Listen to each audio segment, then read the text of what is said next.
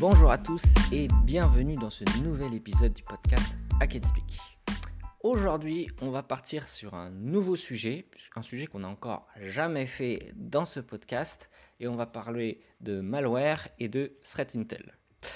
Et pour parler de ces sujets, et comme on a mon habitude, il me fallait trouver quelqu'un d'expert dans son domaine et passionné, et aussi quelqu'un de très gentil et aimé par la communauté. Et pour cela, je nous ai trouvé euh, la pépite qui m'a d'ailleurs été euh, chaudement recommandée. Euh, il s'agit de Thomas alias Frogger sur Twitter. Merci d'avoir accepté cette invitation dans ce podcast et bienvenue à toi. Merci, merci, salut et merci pour l'invitation. Eh, pas de souci, j'espère que tu pourras nous éclairer. Alors moi personnellement, le malware, la threat intel et tout, c'est pas mon métier et je ne connais pas beaucoup plus le domaine que ça. mais mhm. On est là pour découvrir, pour que tu puisses nous en parler. Tu vas aussi nous parler de, d'un autre projet qui s'appelle unprotect.it.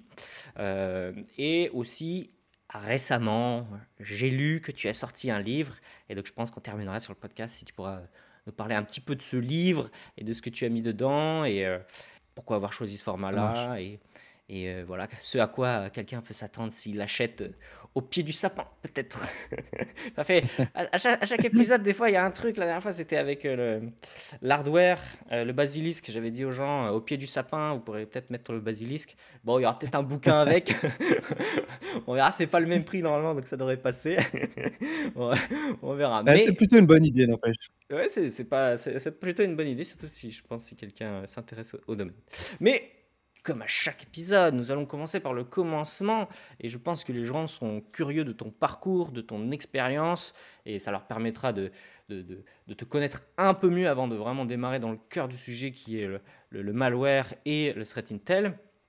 Euh, déjà, au, tout début, qu'est-ce qui t'a poussé euh, dans le milieu de l'infosec par quoi tu as, tu as démarré en fait? Euh, Tu as fait tes études, tu es, tu es tombé dans l'infosec peut-être très jeune, peut-être pendant tes études, peut-être après, peut-être une reconversion. Et qu'est-ce qui t'a fait aller dans ce domaine justement du, du malware, du threat intel, etc. Alors moi, c'est un peu marrant en fait parce que je ne pense pas que j'étais euh, prédestiné euh, à l'informatique, même si j'ai mis très tôt les mains sur un ordinateur. En fait, mon père est programmeur. Donc, on a eu un ordinateur assez tôt, à la maison et je pense que mes premières armes, c'était avec Adibou. Je sais pas ah. si je sais pas si tu te rappelles de de ce petit jeu, quand on était plus jeune, Adibou sur Windows 95, c'était c'était génial, tu vois? et enfin bon, voilà, je pense que, je pense qu'il y a beaucoup de gens qui qui sont nés dans les années 90 qui qui connaissent ce ce petit jeu, qui était super à l'époque et c'est comme ça que en tout cas, c'est comme ça que je me souviens de mes premières fois, avec, avec l'informatique et puis avec l'ordinateur familial. Après un peu plus tard en grandissant avec, bah, forcément le téléchargement, MSN, IRC, je me souviens qu'on s'envoyait pas mal de petits programmes, tu vois? Avec, avec nos potes, à l'époque où, tu sais, des des programmes qui qui faisaient planter, ton PC, quand quand tu envoyais le truc ou ce genre de choses ou qui ouvraient le lecteur, disque pour pouvoir poser Ah! ton verre ou un truc comme ça. Ce genre de petits trucs à l'ancienne ou même sur IRC, il y avait pas mal de discussions à l'époque. Mais, mais jamais, bon même si, même si mon père, bossait, enfin bosse toujours de dans l'informatique et qu'il était programmeur, j'ai jamais, été, plus plus intéressé que ça à l'époque, en tout cas quand j'étais plus jeune, par l'informatique. Au fur et à mesure, ben en fait, on a grandi avec, hein, ça faisait partie des outils de de la maison et cetera et donc, bah, au fur et à mesure, bah, tu sais, es de plus en plus à l'aise avec, heu, avec ces outils. Tu les utilises tous les jours, tu fais des trucs que tes parents, ils savent pas faire parce que, bah, tu bidouilles un peu et puis, heu, puis au fur et à mesure, heu, comme ça, ça a commencé comme ça. À la sortie du du lycée, j'avais pas spécialement envie de faire des études en informatique, même si c'était un domaine qui m'intéressait, mais, en fait, il se trouve que je voulais surtout, travailler donc en fait, j'ai j'ai bossé, bah, dans la boîte où mon père bossait à l'époque donc il m'a il m'a fait rentrer, au service informatique et donc bah, j'ai bossé pendant un an au helpdesk à faire de de réparer les ordis, faire, du déploiement de de de Ghost, heu, et cetera, formater les PC, les mettre en place, faire fixer enfin réparer, les les problèmes que les utilisateurs avaient quoi, les trucs basiques. Mmh. et en fait, je me suis dit: «Bah, en fait, c'est en fait, j'aime bien quoi» et puis, et puis, bah, c'est c'est plutôt cool. Et du coup, bah, j'ai décidé de reprendre mes études, dans l'informatique et heu et toujours en alternance quoi, donc j'avais ce job où je bossais dans l'IT et puis je faisais mes études en parallèle. J'ai commencé par faire, heu, un BTS de 2 ans et ensuite, heu, je suis rentré dans une école d'informatique, où, où j'ai fait une spécialité. C'était les premières spécialités sécurité, bon ça ça a pas vraiment, de choses à voir avec ce que j'ai fait par la suite.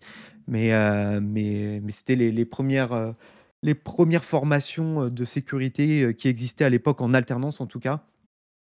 Et heu, et voilà et à la suite du à la suite du du diplôme, heu, je me suis fait embaucher par une petite boîte parisienne, heu, qui s'est fait racheter par Sopra, je crois aujourd'hui.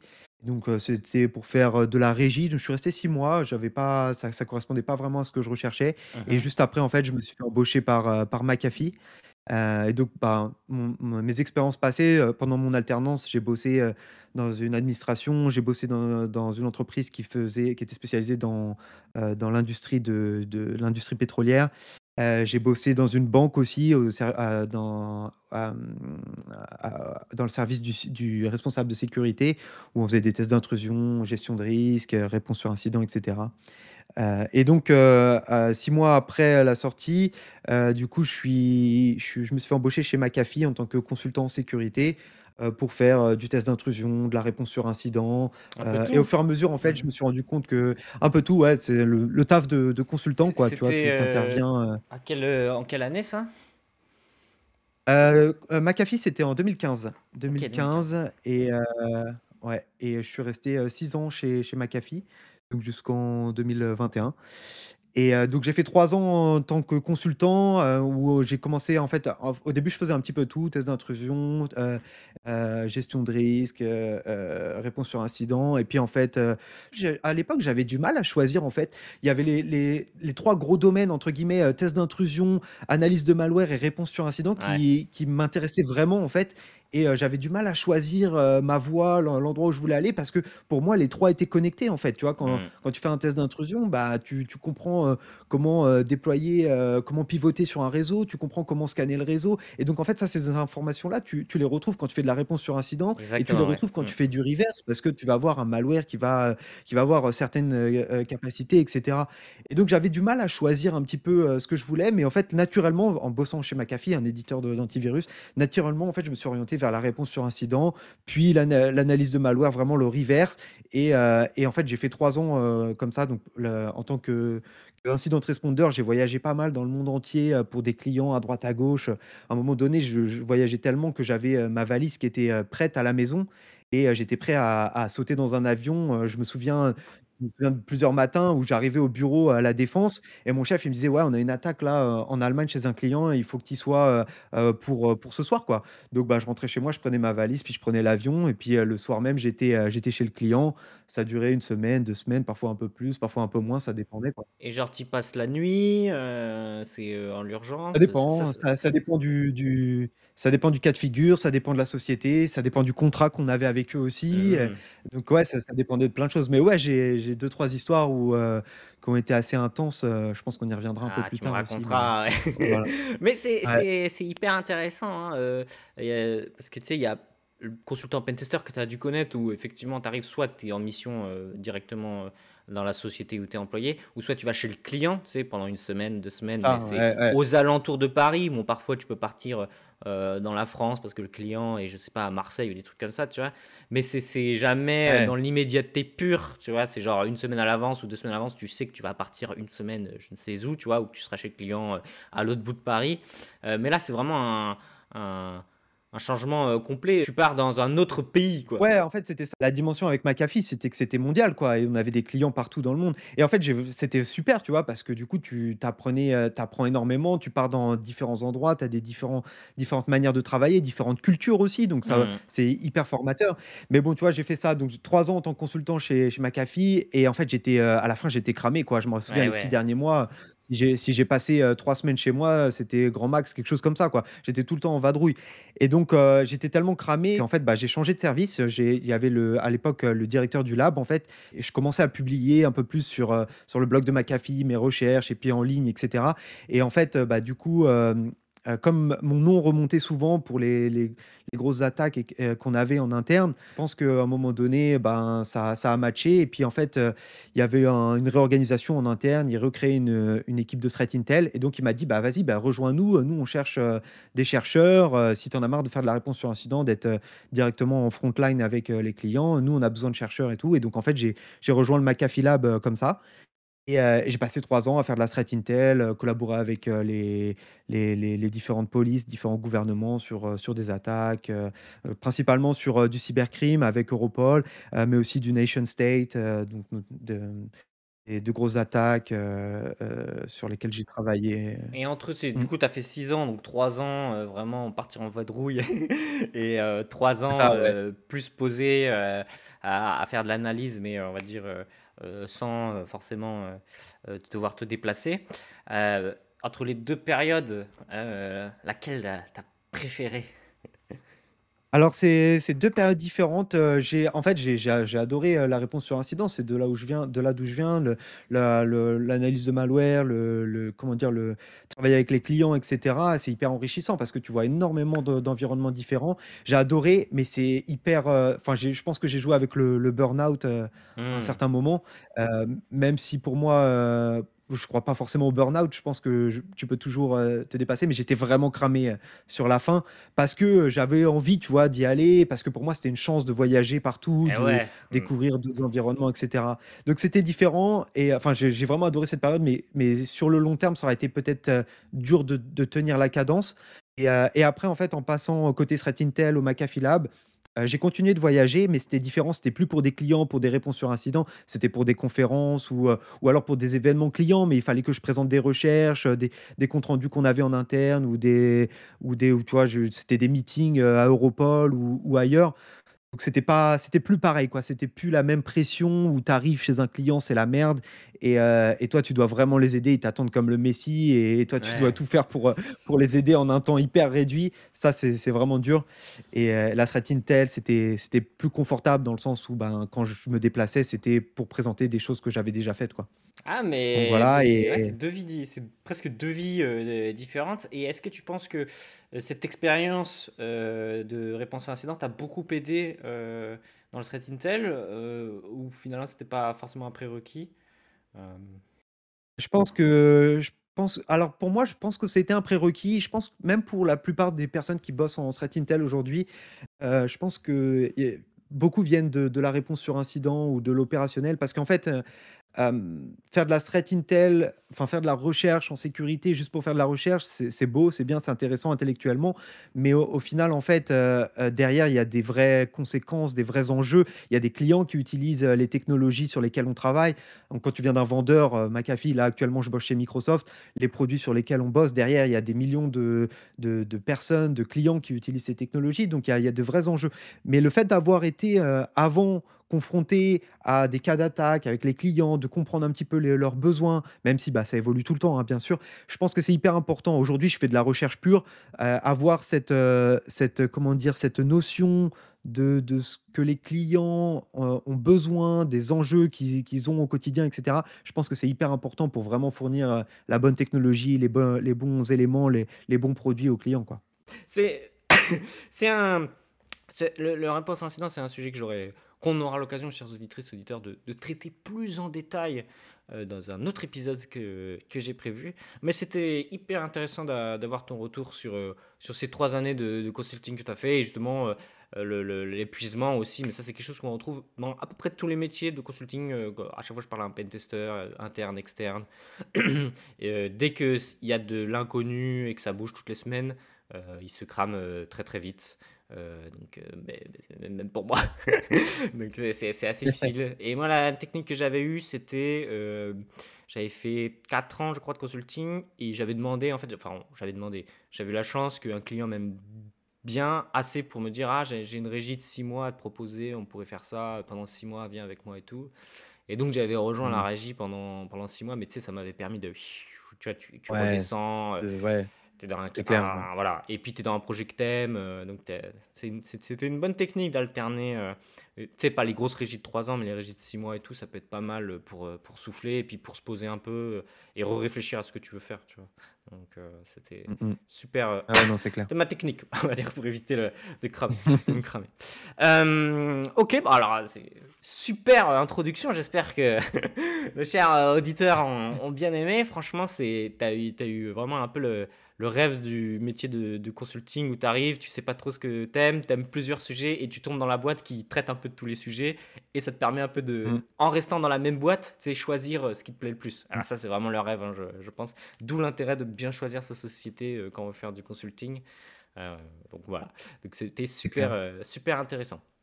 Maintenant, on va parler de ton, ton métier actuel. Donc là, actuellement, tu as dit que tu travaillais à, à Microsoft. Tu faisais Mhm. Principalement euh, de la threat intel et du reverse malware, si j'ai bien compris. C'est ça. Euh, et du coup, bah, ça c'est le vrai sujet du, du podcast. Donc, on a un petit peu parlé, mais euh, j'aimerais savoir en fait euh, bah, en quoi consiste ce, métier, qu'est-ce que tu fais euh, quotidiennement? Et comment ça impacte. euh, alors, soit les clients pour lesquels tu travailles, mais là, si tu travailles pour Microsoft, euh, les produits Microsoft, euh, c'est-à-dire quand tu fais euh, une threat intel euh, ou un reverse de malware, euh, les résultats, euh, pour qui- à qui ça sert, euh, tu vois, dans quel sens, etc. Comment ça choisit les sujets, etc. C'est vraiment le sujet du podcast et, euh, j'aimerais bien que tu nous en parles. Alors du coup là, ça fait 2 ans que je suis chez Microsoft et donc mon boulot en fait, c'est vraiment de la recherche pure. Donc c'est-à-dire, bah, en gros, je vais investiguer, un groupe d'attaquants ou un malware en particulier ou une campagne en particulier et l'idée, bah, c'est de comprendre un petit peu, bah, les modes opératoires, quelles sont les différentes techniques. Donc en fait, ben, il y a pas vraiment de journée type, hein, parce que, bah, ça peut changer et puis parfois quand, il y a aussi une grosse attaque, on va avoir, des gens, de l'équipe, qui vont être, mandatés pour travailler sur cette attaque en particulier et cetera. Donc, c'est chez Microsoft, c'est, une grosse, une grosse structure. Il y a une grosse équipe en termes de sécurité, donc c'est assez assez vaste, mais concrètement, ouais, c'est, traquer, ce que va faire un threat actor ou alors, comprendre, un malware plus en profondeur pour pouvoir produire, des détections. Donc concrètement, comment ça se produit? Bah, comment ça se traduit? Ça va être, des détections pour, l'antivirus, pour Defender ou pour, toutes les technologies Microsoft qu'on va avoir. L'idée, c'est d'avoir une couverture globale, mais ça peut être aussi du tracking sur du long terme où en fait, bah, on va mettre en place des mécanismes qui nous vont nous permettre on a une grosse télémétrie, à Microsoft, ce qui nous permet de monitorer différents groupes d'attaquants, d'avoir, pas mal d'informations, de données qu'on peut analyser, traiter, heu, explorer, rechercher et cetera. Donc c'est hyper intéressant parce que la visibilité qu'on a, heu, à à Microsoft, elle est incroyable, quoi. Ça, c'est ce que tu appelles la, la threat intelligence, c'est de récupérer des, des, hum, des collecter des données, euh, récupérer potentiellement des IOC, euh, faire le lien, voir ça, si euh, ça pas, tu l'avais pas déjà vu il y a un an, euh, ou c'est quelque chose de connu, exactement. donc c'est le même groupe en fait qui s'est réactivé ou qui a été démantelé, mais en fait qui revient, ou un fork d'un groupe euh, euh, ma- malveillant. euh, C'est des choses comme ça, c'est savoir ça. la threat intel, de ce que j'ai compris, c'est savoir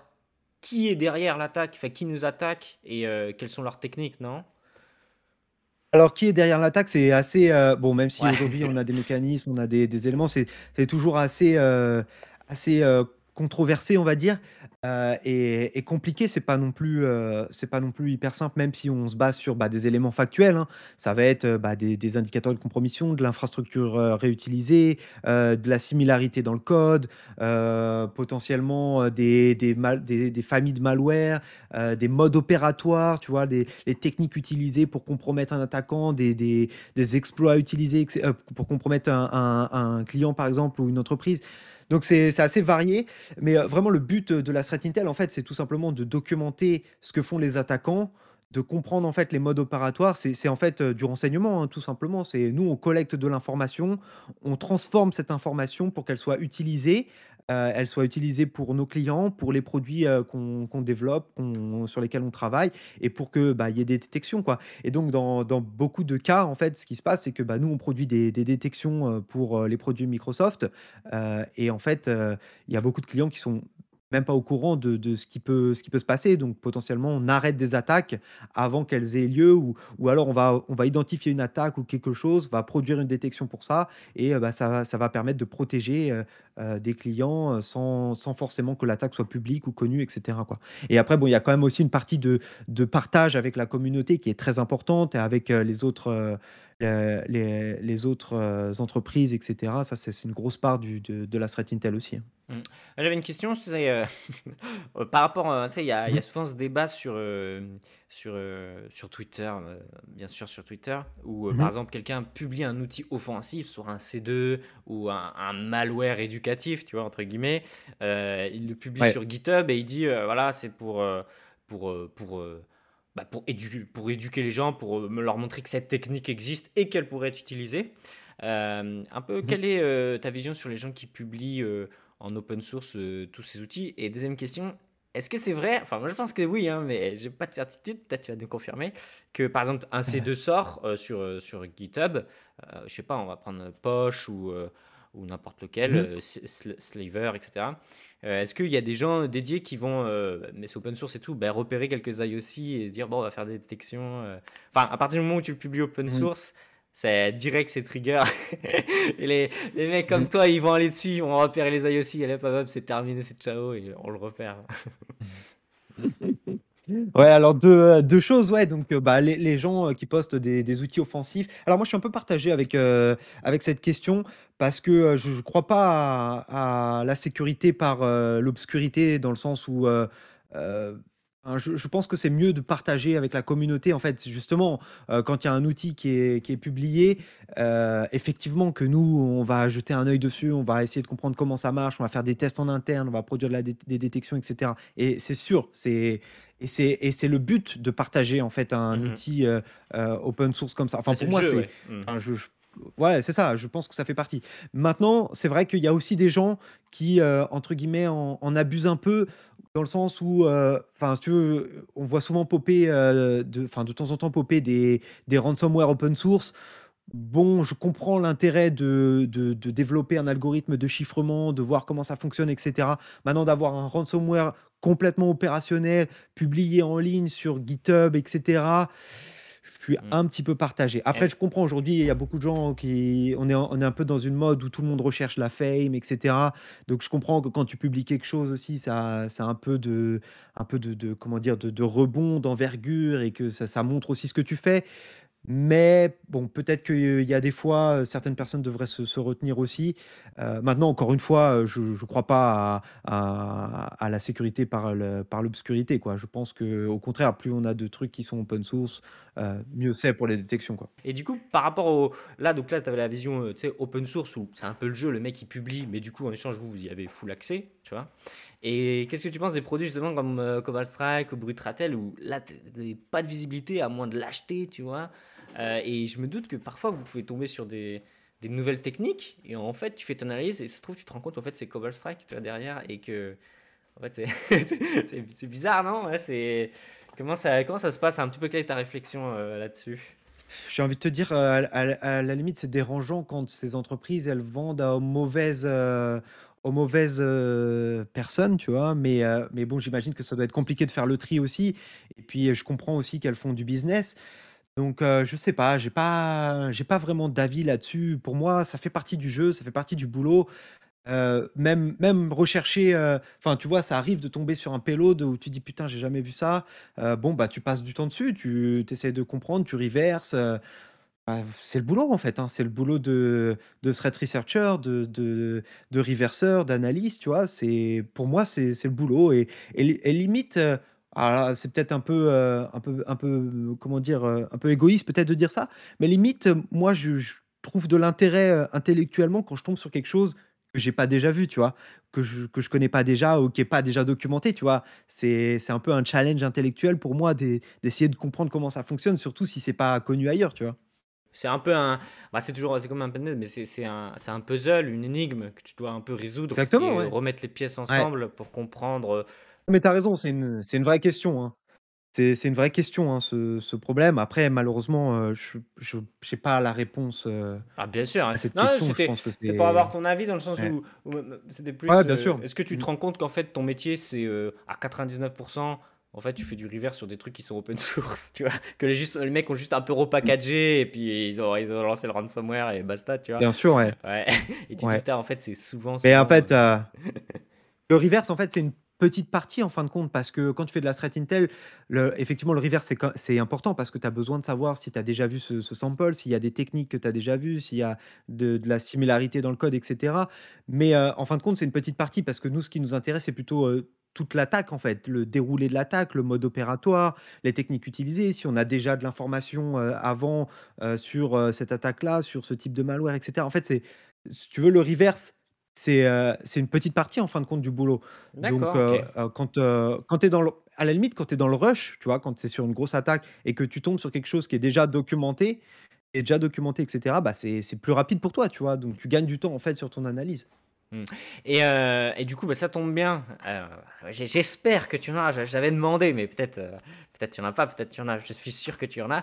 Est-ce que tu aurais justement de petites histoires, de 1 ou 2 petites histoires, heu, anecdotes à nous raconter sur, heu, sur ce qui t'est arrivé dans une de tes missions, par exemple? Ça peut être passé, heu, bien sûr que tu as le droit de raconter, en anonymisant, pour mettre un peu la lumière sur, sur ce que tu fais, sur ton taf et sur ce à quoi, quelqu'un, pourrait tomber lui aussi, hein. Ça ça peut être un truc, rigolo ou un truc pas rigolo, comme tu as envie. Il y en a une que il y en a une dont dont je parle de dans dans le livre. Ah bah, C'est celle que je raconte le plus souvent parce que c'est celle qui m'a marqué vraiment, heu, dans ma carrière. C'était pendant, heu, l'épisode de NotPetya, heu, en 2017. Ah oui. NotPetya, pour ceux, qui qui connaissent pas, c'était un un faux ransomware, qui utilisait, l'exploit Eternal Blue pour se répandre, sur les machines. Donc Eternal Blue qui était une vulnérabilité dans le protocole SMB et qui s'est répandue de manière très rapide dans le monde entier. En fait, il en fait, le malware est devenu, heu, hors de contrôle, quoi, par par les attaquants qui l'ont, l'ont déployé. Et heu et en fait, à ce moment-là, du coup, bah, je faisais de la réponse sur incident chez, chez McAfee et donc on avait été appelé chez un client, pour cette attaque.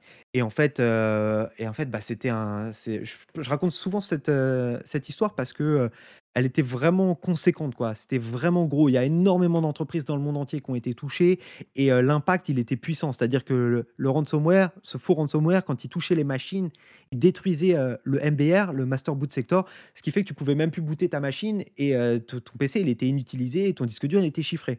Donc si tu veux, c'était vraiment, le fait que c'était destructeur comme ça et que c'était couplé à la vulnérabilité Eternal Blue plus, heu, je crois que ça embarquait une, une, hem, une version light de Mimikatz, heu, pour Ouais, dumper les les les mots de passe en interne et rebondir se avec les ouais local et cetera. ouais. Ah, c'était vraiment violent et hyper, hyper rapide à se se répandre et cetera et et donc en fait, on avait été appelé pour un client à ce ce moment-là et en fait, c'était, désastreux, quoi, parce que toutes les machines tombaient, le réseau, il était inutilisable, l'entreprise a dû tout couper pour arrêter l'hémorragie, quoi. C'était vraiment, heu, vraiment massif et toi, en fait, bah, quand tu arrives là en tant que qu'incident responder, bah, encore une fois, les mecs, ils t'attendent comme, heu, comme le messie, toi. Tu es là pour les aider, pour, heu, solutionner le problème, pour trouver, d'où ça vient. Puis en plus, quand tu arrives dans un un environnement de panique comme ça, tu as tout le monde qui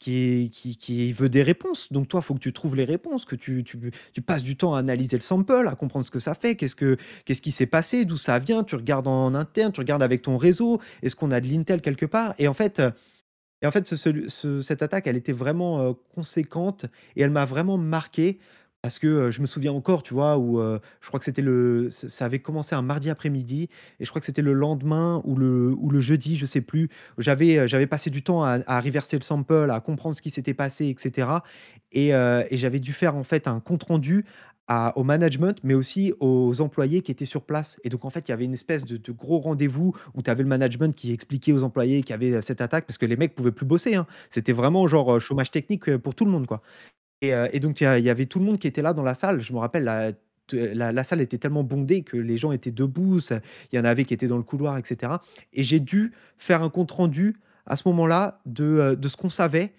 de, heu, de mes recherches, de l'analyse du malware qu'on avait, des informations qu'on avait et heu, transmettre, heu, ces informations, heu, aux clients, aux employés et je me souviens très bien m'être dit à ce moment-là: «Waouh, c'est la première fois que je me rends compte qu'une attaque, une cyberattaque, elle a un impact, pas seulement sur des données ou du business, elle a vraiment un impact aussi sur des gens et sur, sur leur manière de travailler», tu vois? Et je me suis dit dans ma tête, je me suis dit: «Mais en fait, il y a des gens ici, là, potentiellement, ils risquent de perdre, heu, perdre leur emploi, quoi, à cause de cette attaque» et je me suis vraiment rendu compte de de cet impact-là et Et ouais, c'était en 2017, c'était assez assez gros pour moi, c'était hyper, challengeant. J'ai bossé, heu, deux 2 semaines, non-stop, dessus, heu, je me rappelle, il y avait des des employés qui dormaient sur le site et cetera. Enfin, je faisais des journées à rallonge, j'arrivais à sept heures du matin, je repartais, il était, heu, il était deux heures du mat. C'était vraiment, vraiment, heu, vraiment intense, quoi. De mon point de vue, c'était hyper formateur, hyper intéressant, heu, enfin, c'était vraiment tu stressé, hein, bien sûr, parce que tu es dans un envi environnement stressant et il faut que tu trouves des solutions rapidement, tu te rends compte aussi que le truc, il est pas que lié à l'entreprise, c'est aussi mondial, que potentiellement il y a plein d'autres qui sont impactés. Enfin, c'est c'est la merde pour Exactement, tout le ouais. monde. Ah, c'était un énorme Ouais, truc. ouais. C'était un énorme truc. Ouais et heu, mais je pense aussi qu'il y avait, heu, peut-être, heu, tu l'as ressenti, il y avait un un esprit aussi très collaboratif entre toutes les teams. Tu sais, pour, que tu reverse, tu essayes de comprendre comment ça fonctionne. Chacun partage un peu, sur son blog post ou sur Twitter comment il a compris que ça fonctionnait et cetera. Alors ça, c'est intéressant ce que tu soulèves parce que, ça, c'est un un point qui, je pense, est un petit peu, positif et négatif en même temps. Alors effectivement, il y avait énormément de collabora sur place, dans chez le client, il y avait énormément de différentes équipes et tout qui travaillaient sur l'incident et là, il y avait vraiment une collaboration entre toutes les équipes et ça, c'était, c'était assez ouf. Par contre, effectivement, heu, Twitter et quand un un événement comme ça devient public, c'est qui tout double, en fait? Parce que toi, quand tu es dans le rush, dans vraiment dans le dans la pression du client, de la réponse sur incident et cetera et que tu as 50 000 personnes qui envoient des informations sur internet, heu, qui sont pas toujours valides et cetera, parce que tout le monde, heu, essaye d'avoir la dernière information et cetera. C'est, heu, assez compliqué de trier le vrai du faux et heu et d'avoir en fait cet amas d'informations aussi. Donc en fait, c'est un peu qui tout double. Je je suis un petit peu partagé avec ça. Ça peut être bien effectivement parce que ça peut donner des pistes, mais ça peut aussi te mettre sur des fausses pistes et c'est un peu ce qui s'est passé dans certains cas, heu heu, que j'ai eu, heu, à faire, pendant pendant ces années-là et donc c'est pour ça que je suis un petit peu partagé, je trouve ça bien, mais ça a ses limites aussi. OK, ça marche, c'est intéressant. Je me doute que ça devait être une période, assez folle, hein, tout le monde était impacté, en plus c'était, donc tu l'as dit Eternal Blue, heu, c'était un exploit de la NSA qui avait fuité, heu, sans hôte, Mmh mh. RCE direct sur, et il y C'est avait est-ce qu'à l'époque il y avait un patch ou je sais Il y avait plus? un patch. Il y avait un patch, donc c'était des Il y avait un patch, mais il y a eu il y a eu WannaCry, qui était, heu, 2 m heu, 1 mois ou 2 mois avant, avant, ouais, c'est et ouais et en fait, en fait, il y avait encore plein de systèmes qui étaient vulnérables, quoi Mmh. et et du coup, ben, Ah oui, NotPetya est arrivé derrière, Petya, mais sauf que NotPetya après, non? Un truc du genre, je crois aussi? Alors Petya alors Petya, c'était un ransomware pour le coup, un vrai ransomware et et en fait, on a appelé, heu, NotPetya ce malware-là parce que, heu, au début, il y avait, en fait, je crois que c'était le ransom note, qui ressemblait fortement, au ransom note de, de Petya, mais en fait, rien à voir, quoi. Du coup, Ah ouais, mais tu heu, sais, les en ouais, plus, d'un point de vue ouais. extérieur, bah, tu Il y avait des similarités dans le code aussi, ouais. C'est ça, Mais je oui, non, mais Mmh. mais tu vois, c'est c'est c'est ça de la threat intel, en fait, c'est essayer de comprendre d'où provient l'attaque et et parfois tu as des faux drapeaux comme là et donc ça, c'est aussi des éléments importants à à relever, à identifier et cetera, quoi. Ouais, ça doit être intéressant de de trouver un malware, de lui mettre un nom, de le nommer, que tu te rends compte que le nom, bah, la communauté ça. le prend et tout. Il y a quand même un truc où tu dis: «Putain, c'est pas mal là», tu vois? Je sais même pas comment ça se décide, genre ça, int WannaCry ou pas, je sais même pas comment les noms sont décidés.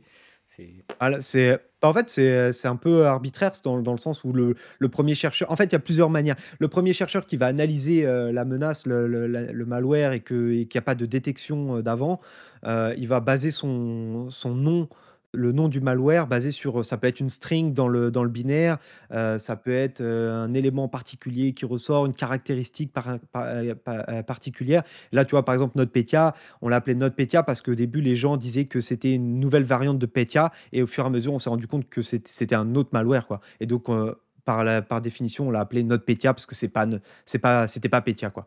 Mais heu, ça, tu vois, c'est ça peut être, heu, ce cas de figure-là et après, bah, quand tu bosses, pour un antivirus, heu, ou chez Microsoft, par exemple, quand tu bosses sur des des menaces, tu peux packager tes, tes malwares, enfin, tes détections, tes signatures avec le nom que tu veux et donc heu et et donc, bah, là, c'est libre à au chercheur de de créer, heu, la signature qu'il veut avec le nom qu'il veut. Donc heu eh, tu peux donc mettre ton heu, quand tu as une quand détection de malware, quand exact bah, ton nom peut-être pas, mais quand tu as une détection de malware, tu tu peux l'appeler, heu, j'en sais rien moi, le le nom de Ton chien. le nom de ta chérie, le nom de ta fille, de ton chien, de n'importe quoi ou un petit un petit parfois il y a des trucs, tu as l'impression que ça veut rien dire, mais en fait pour le chercheur ça veut dire quelque chose. Ouais, et donc ben, il y a des il y a des signatures qui qui sont signées par moi avec, heu, avec des noms un peu, heu, un peu chelous. OK, Mais mais heu, qui mais qui ouais, veulent ça dire quelque c'est chose ça pour c'est toi. cool. Ouais, ça c'est le petit la petite Voilà, reward c'est un ça, ouais. petit peu, ouais, la ta petite trace, heu dans le truc. Exactement.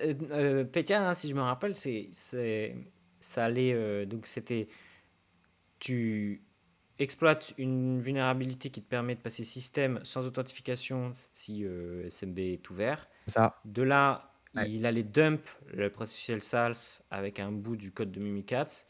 Il regardait s'il avait des creds. Euh, il prenait les creds qu'il avait et il essayait de se connecter sur un autre SMB avec ses creds et, euh, et tout router en fait. En interne.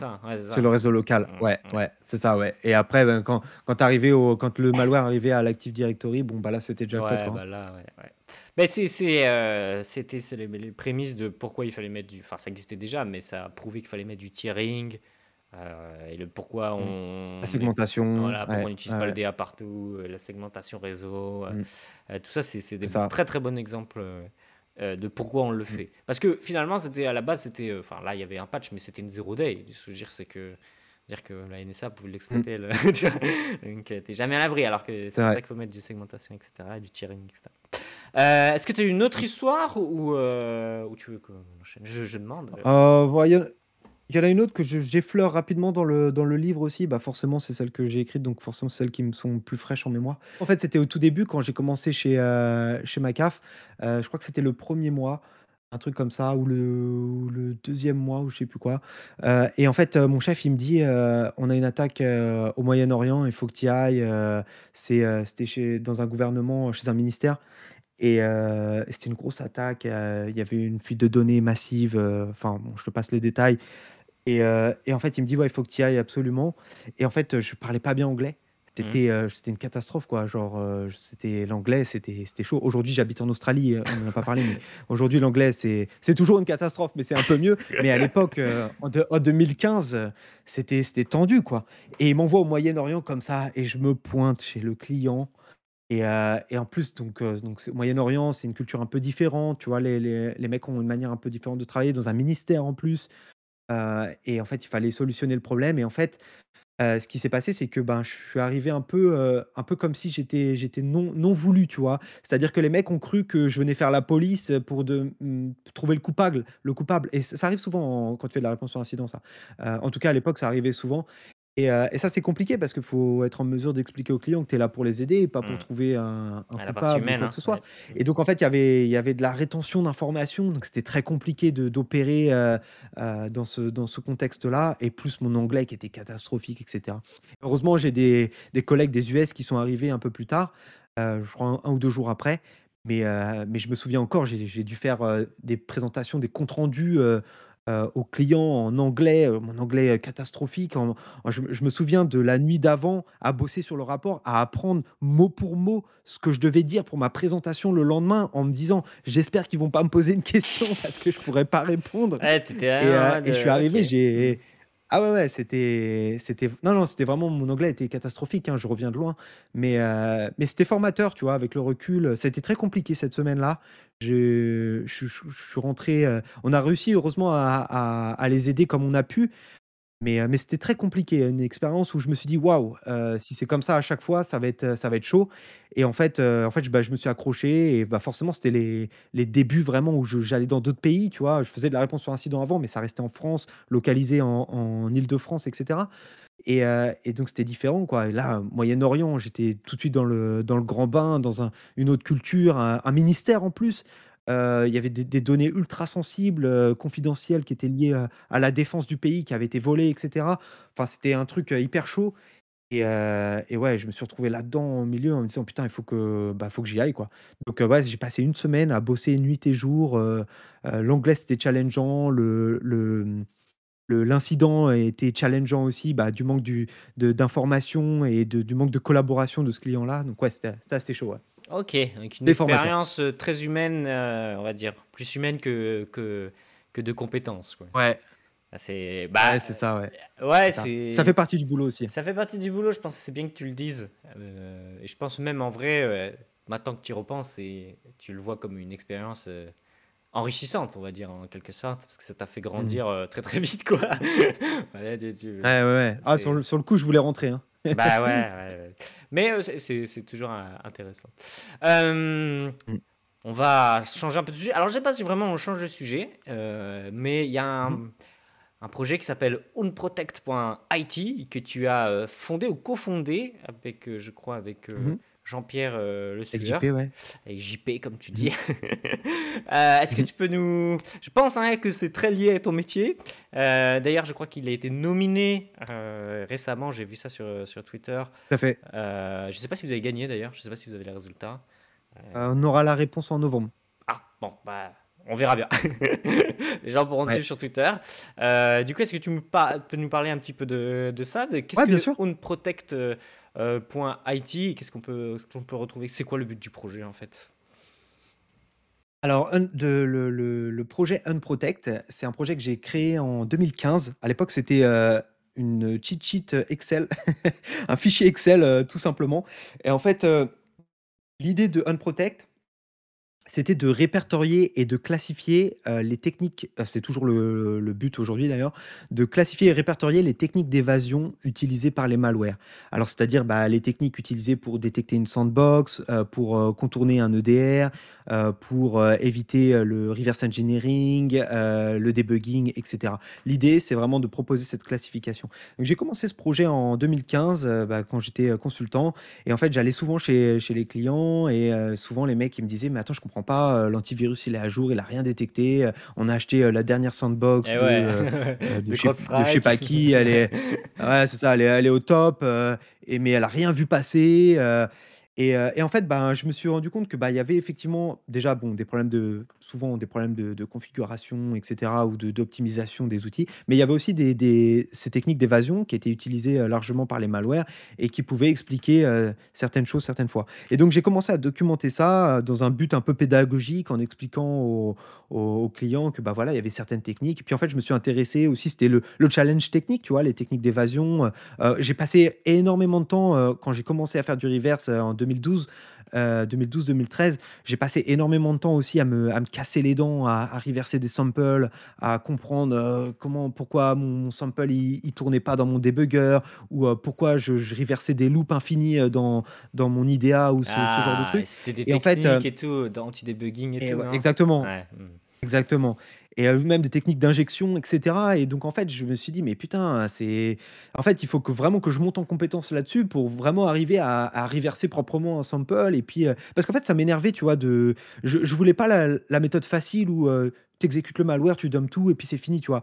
Bon, après, avec, avec les contraintes de temps, etc., bah, je, forcément, bah, je, je le fais encore aujourd'hui. Mais je voulais vraiment comprendre ce qui se passait, en fait. Tu vois, un packer, je voulais comprendre pour comment il, comment il paquait le, co- le code, comment le code était, était dépaqué en mémoire, à quel endroit il était, il était dépaqué dans la, dans la mémoire, etc. Et donc, en fait, je me suis vraiment intéressé à ces techniques et je voulais vraiment comprendre comment ça marchait. Je voulais pas utiliser des outils, des outils automatiques ou des sandbox ou quoi. Ou... C'était bien, tu vois, c'est bien quand tu es dans le rush. Mais quand tu quand étudies, tu vois, quand tu veux comprendre vraiment comment ça marche, tu as envie de mettre les Tu mains dans le cambouis. décortiquer. Et, euh, euh, hmm. Exactement, exactement, ouais, c'est ça, et ça faisait partie du challenge intellectuel. Et bref, du coup, je me suis mis à documenter euh, de plus en plus euh, les techniques d'évasion, etc. Puis, euh, de fil en aiguille, le, fichier Excel est devenu un wiki qui était open source, que j'ai présenté pour la première fois à BotConf. BotConf, c'est une grosse conférence de, sécurité informatique liée, sur, liée au, botnet principalement, mais plus largement sur les malwares, qui est organisée par Eric Fraissinet, euh, colonel de la gendarmerie en France. C'est une super conférence. Et en fait, j'ai fait une première présentation de ce projet-là en 2016 à, une bot, à une botconf qui était à Nantes, je crois, ou je sais plus où.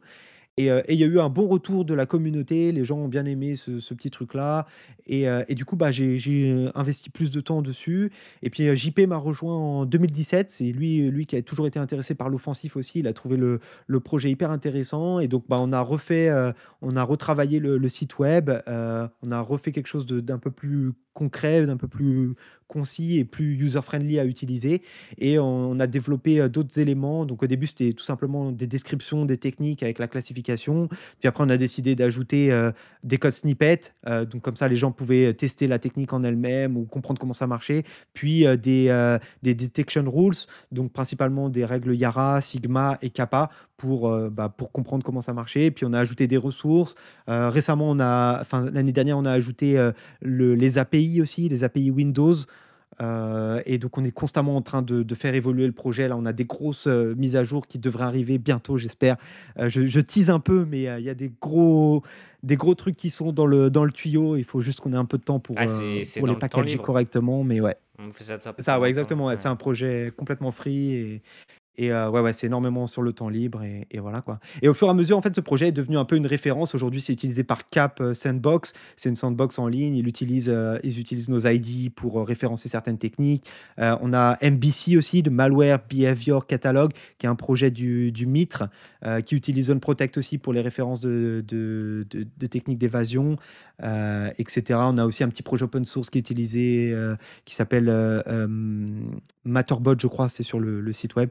Heu, c'est pour, heu, récupérer les informations dans un avec un bot, heu, Slack et cetera. Enfin, c'est au fur et à mesure, le projet a grandi et en fait, vu que c'est aussi op open, heu, heu, avec la communauté, c'est-à-dire que n'importe qui peut contribuer à une technique et on lui donne le crédit sur, sur la page de Unprotect et cetera et donc là aussi, on est en train de alors petit petit teaser aussi pour les contributeurs, on est en train de bosser sur un coin, challenge, qui devrait être, bientôt bientôt, qui devrait sortir bientôt pour Me tous les piquez pas contributeurs, mes quoi idées! Me et piquez ouais pas mes idées! et heu et c'est et heu et c'est exactement ce que j'allais dire. C'est toi qui nous a inspiré. C'est JP qui me dit, heu alors moi, on y pense depuis un moment. À la base, moi, je voulais faire des t-shirts, des stickers et tout pour, pour les contributeurs, et en fait, JP, me dit: «Mais on devrait faire, comme Martial, de, de CraftMapExec, heu, il a fait des challenge coins et c'est super» et c'est vrai que le le Suns, fait des challenge coins aussi et moi, à la base, ce que je voulais faire, je te dis, hein, honnêtement, c'était, heu, des Lego. Des en fait, je voulais un un Lego, heu, personnalisé de chaque mais bon, c'est un peu difficile en termes d'organisation et cetera. Donc le challenge coin, ce sera plus facile, quoi. Alors, c'est plus facile Mais ouais, tu nous as et inspiré pour ça. ah beh, mais je suis très, très heureux et moi, en fait, en vrai, j'espère que plein d'autres projets, prendront le le relais et utiliseront cette idée de, remercier les contributeurs, heu, par un un quelque chose, un coin, tu vois? C'est vraiment le Bah, je sais pas, tu peux l'exposer, tu, tu peux en être fier, euh, la personne, euh, puis ça peut motiver Mmh. d'autres gens à contribuer parce qu'ils aiment les coins. Il y en a, ils font la collection, tu sais, donc ils sont prêts à faire des paires juste pour avoir, pour avoir un coin et investir Ouais. euh, genre deux jours sur ton projet. Ce qui est, ce qui est génial en vrai parce que tout le Mmh. monde donne du temps libre. Et euh, il y a pas mal d'autres personnes, d'autres projets qui sont venus me voir en me demandant où est-ce que j'avais fait les coins, combien ça avait coûté, est-ce que. Mmh euh, Enfin, ils aimeraient bien en faire un. Pour Ouais, l'instant, c'est euh, j'ai pas vu. Pour l'instant, j'ai pas vu de gens qui l'ont fait, ou alors euh, ils m'ont pas dit, mais euh, j'ai pas vu d'autres gens qui euh, faisaient ce système de reward avec un coin, parce qu'en vrai, ça coûte de l'argent. hein. C'est- à perte hein, pour la Mmh. personne qui le fait. c'est à perte, euh, notamment aux frais d'envoi, etc. Ouais, bien Les, sûr, non, mais après c'est Mais par contre, je ouais, trouve moi que pour la communauté et pour le pro- la vie de ton projet, super, ouais. c'est ouais, c'est et puis même toi en tant que owner, tu vois, et le, le fait de Mmh pouvoir vraiment, soit en fait des fois il y a des gens qui vont te faire des PR qui sont super, tu vois, et toi tu leur dis juste Ouais, merci et tout, mais t'as envie, tu ouais, c'est ça. sais, t'as envie d'avoir un petit plus à leur donner, tu vois, de, de- de dire putain merci, t'as Bien pris sûr, du temps pour mon projet qui, enfin t'aurais pu ne rien faire en fait, tu vois, enfin t'as vraiment Mmh. pris du temps et sûr, tout, je suis super content. Et, euh, et j'espère que plein d'autres projets euh, auront cet euh, objectif-là et euh, que ce soit presque devenu, euh, genre un truc normal pour les gros projets qui ont envie que ça contribue et tout, qui qu'il y ait ce système de coins, tu vois, et que ce soit un truc de base Bien et sûr, que les gens aient des coins sur plein d'autres projets, etc. Enfin, moi, ça, je trouve que ce sera énorme Mmh. euh, que, ça, que ça se fasse. Mais bien sûr, Ah mais ouais, c'est chouette. à la charge, en fait, de, de, de l'owner, en plus du truc qu'il fait sur son free time. Il doit aussi envoyer les coins, euh, récupérer les adresses des gens, etc. C'est quand même du temps, mais C'est ouais, c'est un peu le problème. On n'a pas de soutien financier avec ce projet. On paye tout de de notre poche, mais bon, après c'est vraiment pour la communauté, quoi. Ouais, la seule solution, c'est euh, so- soit te faire un peu sponsoriser le coin. Donc moi, c'est la, la solution que j'avais euh, réussi à avoir grâce à la société des Edent où il m'avait dit, nous, on aimerait contribuer au projet euh, financièrement, mais c'est c'était question, euh, que, comment on fait, quoi, tu vois, bah, pas te filer un chèque, tu vois, je sais pas, c'est bizarre, quoi. Et euh, comment on pourrait contribuer sans forcément mettre du code, tu vois. Et ben moi, je leur avais dit, mais moi, cette idée depuis longtemps, mais ça coûterait euh, environ 1000 euros, franchement, ça t'aurait faire ça, mais pour eux, 1000 euros pour une société, c'est pas grand-chose, en vrai, tu vois ce que je veux dire, pour une société. Ah oui, Et eux, ils l'ont fait avec plaisir, sans rien me demander, ni même mettre leur logo sur le c'est coin ou quoi que ce soit. Et, euh, et ça s'est déroulé comme ça, un peu naturellement. Mais c'est une Mmh. relation de Mmh. confiance où c'était pas pour forcément leur faire de la pub à eux, même si euh, finalement je leur en fais tout le temps à chaque fois que j'en parle. sûr. Euh, mais euh, ça Ouais. joué comme ça parce que voilà. Mais ça a un certain coût et, euh, et voilà. Mais pour moi, c'est la meilleure chose que j'ai pu sur le projet Crackman Exec. Du coup, c'est le, le coin. C'est une, une des choses où je suis le plus fier. Et c'est vraiment là où ça a dynamisé le projet. Vraiment, il y a un avant Bien et un sûr, après ouais. coin. euh, je l'ai senti. Donc j'espère que pour vous OK. aussi. Ouais, euh, c'est intéressant à savoir, ah ouais, ouais, il y a vraiment un avant aussi, et après. hein. Bah, du coup, ça me fait plaisir que tu dises ça et j'espère que vous allez mener à bien euh, cette idée. Mais- Bah, écoute, on est en plein dans le design du coin et ça devrait sortir bientôt. Donc petit teaser, quoi. Ah bah super. et enfin, on va terminer ce podcast par le dernier sujet. Récemment, tu as sorti un livre qui s'appelle Mas- Mmh. Master the Art of Threat Intelligence, avec mon accent anglais. Non, qui s'appelle Visual Visual Threat Intelligence. Ah merde Bah alors pourquoi il y a écrit Master the Art of Threat Intelligence? Ah, c'est le. Ah ça, c'est sur la page. c'est sur la le page. c'est le bon. le le titre de la page. Ouais, ouais, bien sûr, ouais. Ah, Attends, ouais, attends, ouais. je- je- Non, le titre du livre s'appelle Visual Threat Intelligence. An Illustrated Guide for Threat Researcher. Bon, là, ça va. Exactement. Ouais, ça va. Euh, eh bien, écoute, euh, alors, euh, sortir des livres, j'avoue, c'est pas tous les jours que je tombe sur quelqu'un qui sort un livre dans, dans ce milieu-là. Euh, moi, je voulais savoir qu'est-ce qui t'a poussé à faire ce format livre, tu vois, et même est-ce que c'était juste un Mmh mh. rêve d'écrire un, un livre sur ton métier et qu'est-ce que qu'est-ce qu'on peut s'attendre à, à- à découvrir et à lire dedans? Alors, c'est est-ce que c'était un rêve? Heu, je sais pas si on peut dire que c'était un rêve, c'était un challenge pour moi en tout cas. Heu, pour, la petite histoire et la petite anecdote, j'ai voulu écrire un livre en 2014. J'avais, un contrat avec une maison d'édition et cetera, heu, j'avais tout signé, on était parti sur le livre et en fait, j'ai, sous-estimé, le projet et je me suis complètement vautré quoi. J'ai complètement, sous-estimé la charge de travail qu'il y avait derrière et cetera et donc, bah, j'ai dû à l'époque annuler le contrat. Et donc en fait, bah, j'ai toujours voulu écrire un livre et donc ce projet est resté dans ma tête, pendant, des années et des années et cetera et en fait, au fur et à mesure, bah, j'ai maturé ce projet-là dans ma tête et en fait, donc c'est un livre un peu particulier. C'est plutôt un concept de livre que j'ai voulu proposer, avec ce projet-là. En fait, c'est vraiment un guide illustré. Donc qu'est-ce qui concrètement, qu'est-ce qu'il y a dans ce livre, en fait? C'est, heu, le concept, qu'est-ce que c'est? C'est d'avoir une page de texte qui va expliquer un concept lié à la threat intel et une page de visuel avec un graphique, un diagramme qui va, heu, approfondir, compléter, heu, la page de texte. Et en fait, bah, pourquoi j'ai eu cette idée? Parce que, bah, quand je faisais, j'ai j'ai toujours fait, en fait, des entre guillemets, «des designs», dans mes rapports, de de tests d'intrusion, de réponse sur incident pour les clients parce que, bah, c'était un moyen rapide pour le management de comprendre, en fait, ce qui s'était passé, de d'avoir un visuel et d'avoir en un seul coup d'œil, un aperçu de ce qui s'est passé. Par exemple, pour un malware, en un seul coup d'œil, tu peux comprendre ce que fait le malware sans avoir à lire un rapport qui fait 50 pages. Et donc j'ai toujours fait ça, en fait et donc au début, bah, je faisais ça pour, pour les clients, en interne, ou et puis au fur et à mesure, ça a été pour les blogs de recherche qu'on a publiés, sur McAfee, sur, sur, ailleurs, sur mon blog et cetera. Heu et puis petit à petit, j'ai commencé à publier, sur Twitter aussi, ce genre de design et j'ai vu qu'il y avait un attrait pour la communauté, que c'était souvent repartagé, que les gens appréciaient en fait ce ce type de contenu parce que c'était utile en fait en un coup d'œil. Tu peux comprendre ce qui se passe, alors du coup, heu, j'ai commencé à bosser sur ce livre-là en 2020 et j'ai vraiment terminé l'écriture, heu, cette année quoi, en fin fin d'année dernière et et là jusqu'à je l'ai publié en juin.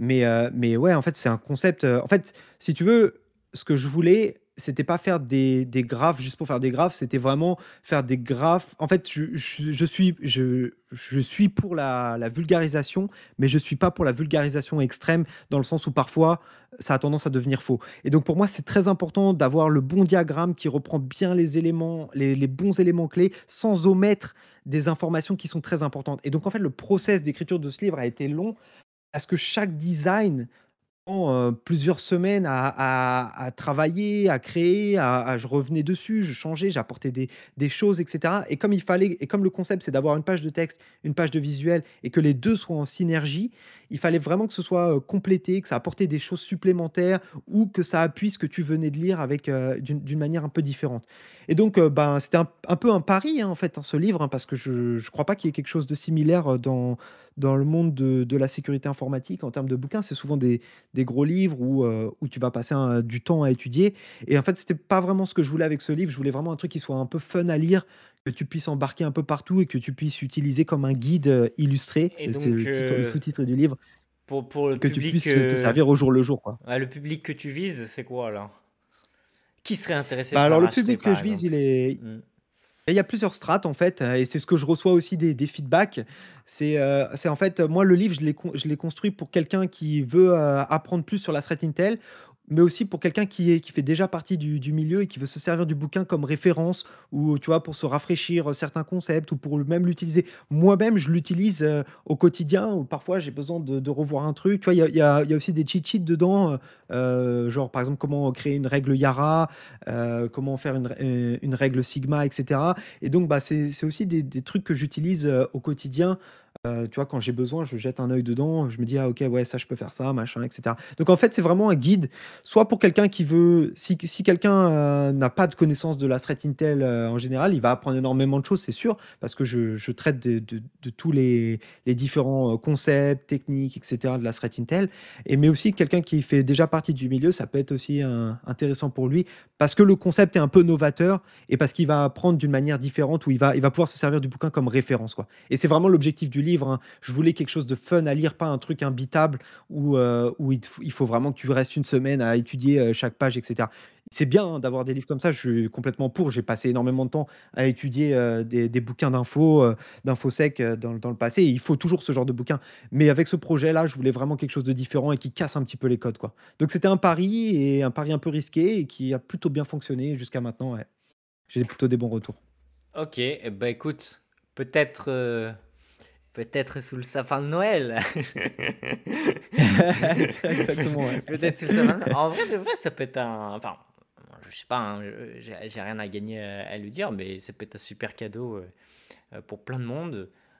Un petit Mmh mh. bouquin sur, sur la threat intelligence. Si c'est pour, un public, qui soit novice ou, ou, pas forcément novice, qui soit déjà dans le milieu, ça peut être un un super cadeau donc, alors si les gens veulent l'acheter, on mettra je mettrai le lien, heu, dans la description du podcast.